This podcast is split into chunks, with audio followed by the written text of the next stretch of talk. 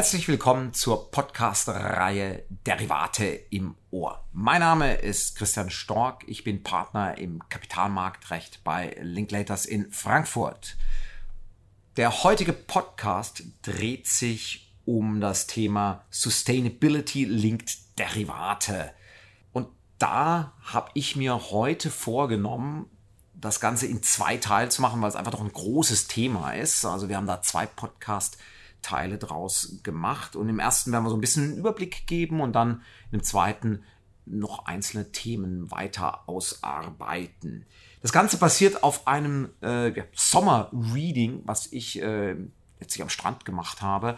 Und zwar ist das ein Papier, das kann ich sehr empfehlen und deswegen ist es auch alles nicht, äh, nicht, nicht, nicht Herrschaftswissen, sondern äh, die ISTA hat im Mai 2022 ein sogenanntes Future Leaders in Derivatives Papier rausgebracht, das sich genau um diese ja, ESG, also Environmental Sustainability and Governance Thematik im Derivatebereich kümmert, diese Papiere.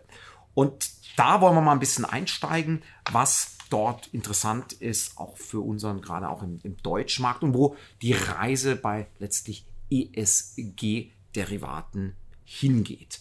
Zunächst ist das ja nichts Neues, diese Derivate äh, ESG. Den, den, ersten, zumindest laut der äh, Darstellung, äh, ist datiert von 2019 und zwar zwischen der ING und äh, der SBM Offshore. Und dort wurde eine, letztlich ein Kreditvertrag äh, abgesichert durch Zinsderivate, die dann an ja, letztlich KPIs, also Key Performance Indikatoren, also letztlich Ereignisse, Zahlen geknüpft waren, diese, diese Zahlungsflüsse unter diesem Zinsderivat und die hatten eben dann ein ESG Impact, also einen Einfluss, ja, letztlich einen grünen, ähm, grünen äh, Event oder auch einen grünen Trigger. Da werden wir gleich noch ein bisschen näher drauf äh, eingehen. Also eigentlich nichts äh, Neues. Wir werden jetzt kurz mal die, die Themen abklappern. Was ist eigentlich ein, ja, ein, ein, ein Sustainability-Linked Derivat? Äh, dann werden wir uns anschauen die regulatorischen Aspekte dieser besonderen Klasse, um dann, das ist dann wirklich dem zweiten Teil vorbehalten, das Thema Greenwashing, äh, auch die Dokumentation natürlich und die KPIs, die Key Performance Indikatoren, also die Trigger. Was macht denn das Ganze dann grün, sich das näher anzuschauen? Vielleicht aber zunächst mal zu den Features. Ich, zunächst mal unterscheiden wir so diese Sustainability-Linked Derivate und dann die klassischen ESG-bezogenen Derivate. Und denkt man sich, naja, das klingt ja jetzt alles sehr gleich. Aber fangen wir vielleicht mit den klassischen Derivaten im ESG-Bereich an. Das sind die, die wir kennen. Das sind äh, zum Beispiel äh, CO2-Zertifikate gelinkte äh, Derivate, die aber auch zum Beispiel Carbon Credits oder eben diese Allowances als, ja, als unterliegenden Referenzwert haben. Da kann ich dann zum Beispiel die Preise äh, betrachten. Ich kann aber auch mir dann diese CO2-Zertifikate, die auch gehandelt werden äh, seit dem Kyoto-Protokoll, die kann ich mir äh, eben dann auch über ein Derivat da letztlich Exposure herholen. Dieser ganze Bereich, klassische ESG-Derivate, äh, das wird der Kollege Florian Bethke in einer Podcast-Folge noch näher beleuchten, denn das ist super, super spannend und natürlich auch jetzt richtig en vogue in der derzeitigen äh, Energiekrise, aber auch der derzeitigen, ja, letztlich ähm, dem, dem, dem, dem Treiben und auch dem Ziel, ähm, die, die, die Green Gas ähm, Emissions zu reduzieren. Schauen wir uns nun die Sustainable Linked Derivate an.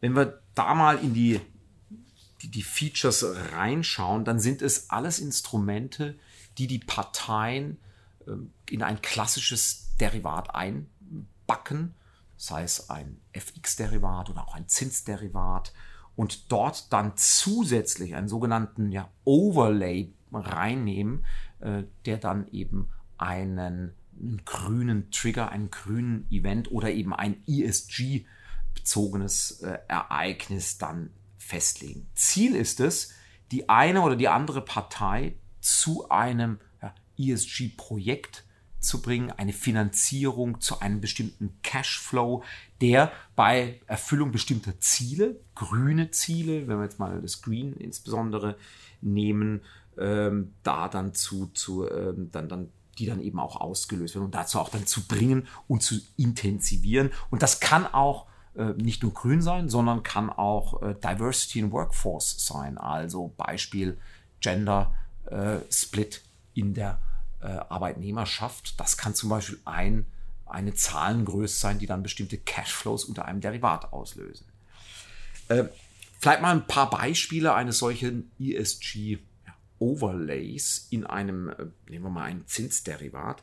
Da könnte man zum Beispiel sagen, dass wenn äh, bestimmte äh, Treibhausgase nicht äh, von einem Unternehmen ähm, emittiert werden oder es unter einer bestimmten Kennzahl bleibt, dann äh, kommt es dazu, dass die eine Partei der anderen Partei eine Prämie zahlt.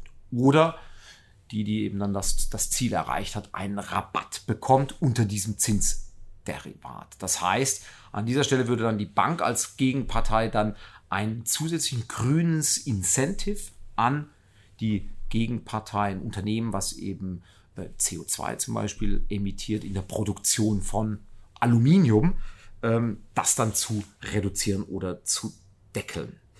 Ähm, das Ganze kann dann eben direkt sich auf die Zinsrate, also auf den Spread auswirken, oder es kann eine sogenannte Prämie gezahlt werden, die dann spannenderweise in diesen Transaktionen dann auch ein Greenium genannt äh, wird. Es kann aber auch äh, sein, dass äh, man durch diesen Trigger, nehmen wir auch wieder mal Treibhausgase als, als also die Limitierung dieser, dieser Treibhausgase als ein Event, äh, dass dann, wenn dieses Ziel erreicht wird, die Gegenpartei Zahlungen an eine äh, an eine Stiftung, die sich dann einem grünen Ziel unterwirft. Oder aber in ein Projekt Aufforstung von Regenwald, äh, dass dort dann eben äh, Zahlungen erfolgen, die ausgelöst sind durch die Erreichung dieses, dieses äh, Ziels. Also von daher, äh, alles ist denkbar, das sind jetzt nur kleine Beispiele, aber dass man so ein bisschen eine Vorstellung bekommt, was sich eigentlich hier in diesen Transaktionen ja, letztlich verpacken kann oder als Overlay zusätzlich aufnehmen kann. Heißt also zusammengefasst, ich habe ein ganz normales Derivat und zusätzlich äh, Cashflows oder Incentivierungen, die auf ein grünes Ziel hinwirken und damit dann also einen, ja, einen Auslöser haben, der ein KPI ist, auf den wir dann später in der zweiten Folge dieser Reihe dann eingehen werden. Neben diesen Features will ich jetzt noch äh, zum, zum Abschluss dieser Folge äh, noch auf ja, letztlich die, den regulatorischen Aspekt eingehen, wenn ich ein solches ja, ähm, ESG, ein Sustainable äh, Linked Derivat äh, eingehen möchte. Da habe ich zum einen natürlich die ganzen regulatorischen Anforderungen, die ich immer beim Derivat habe. Also ich muss diese Transaktion reporten, ich habe Besicherungs- ähm, ich muss meine Risikominderungspflichten nach EMIR erfüllen äh, und ich habe auch dann eine, äh, ja, eine Vorhandels- und auch eine Nachhandelstransparenz, die ich äh, einhalten muss. Das ist nichts Neues. Das ist ausgelöst durch das Derivat, was ich drin habe, sei es ein FX oder ein Zinsderivat. Und dann kommt die ESG-spezifische äh, Regulierung dazu. Und da gibt es in jedem Land ähm, unterschiedliche. Und Land ist hier falsch, weil in Europa haben wir das Glück, es ist eine europäische Regulierung, während in anderen Ländern äh, ist es dann eben äh, dort nochmal USA oder auch UK gesondert zu betrachten. Aber was äh, in Europa sind das die Regelungswerke, die, glaube ich, jeder schon mal gehört hat und auch kennt. Und die schlagen hier auch ein.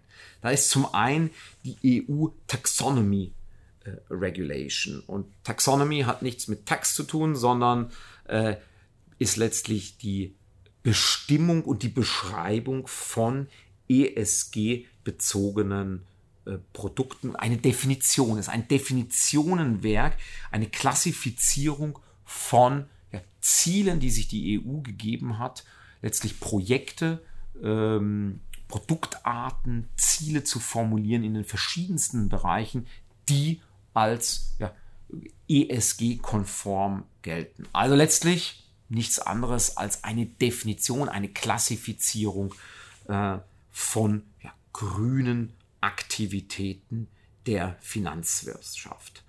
Und ähm, daneben haben wir noch eine weitere Regulierung, nämlich die Sustainable Finance Disclosure Regulation, SFDR. Eine weitere Verordnung, die insbesondere ja, Vermögensmanager, aber auch ähm, also die regulierten Einheiten, Banken, Kreditinstitute, Portfolio-Manager, Anlageberater dazu zwingt, Disclosure im Bereich äh, der ESG-Thematik äh, einzuhalten und dort auf Risiken hinzuweisen und aber auch auf die, die, die Chancen und dort eine Transparenz dieser Risiken ähm, herzustellen. Das ist, was dann diese Regulierung, das wird dann durch Prospektbeilagen, durch Ergänzung der Prospekte, Ergänzung der Beratung, ist das dann sichergestellt.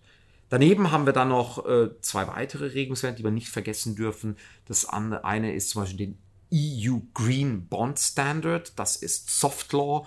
Standards, die entwickelt wurden auf dem äh, Bondmarkt, wo man sagen kann, das ist ein, ja, ein grüner Bond, wo eben dann äh, zum Beispiel grüne Ziele erreicht werden und dort dann auch einfach ein, ein, ein, ein äh, ganz klares äh, Qualitätslabel ähm, dann äh, eingereicht wird, wenn ich sagen kann, das ist, äh, entspricht den EU Green Bond Standards. Das ist in, in der Entwicklung und last but not least die EU Non-Financial Reporting Directive, eine, eine Richtlinie, die Unternehmen ab einer gewissen Größe zwingt, neben ihrem Financial Reporting, also ihre Finanzkennzahlen, auch noch ja, die Non-Financial Ziele zu reporten. Und da ist eines der großen äh, Themen eben äh, die Herausforderung auf der Umweltseite, dass dann die Umweltziele, aber auch dann die, ja, die, die Risiken klar zu benennen. Letztlich eine grüne Bilanz nochmal neben die finanzielle Bilanz zu stellen. Das ist das Regelungswerk, in dem wir uns befinden. Und jeder, der quasi ein ja, ESG-linked ähm, Derivat begibt, eingeht, muss sich an diese Regelungswerke in Europa ähm, richten und muss diese dann auch entsprechend einhalten. Damit soll es für heute ähm, genug äh, gewesen sein lassen, weil wir wollen uns noch den Rest aufheben für die zweite Folge, in der wir dann die weiteren Themen wie Greenwashing und dann die Dokumentation und auch diese KPIs von also diese Trigger, dass wir uns die noch mal ein bisschen genauer anschauen. Ich bedanke mich bei Ihnen für Ihre Aufmerksamkeit und wünsche Ihnen Derivate im Ohr.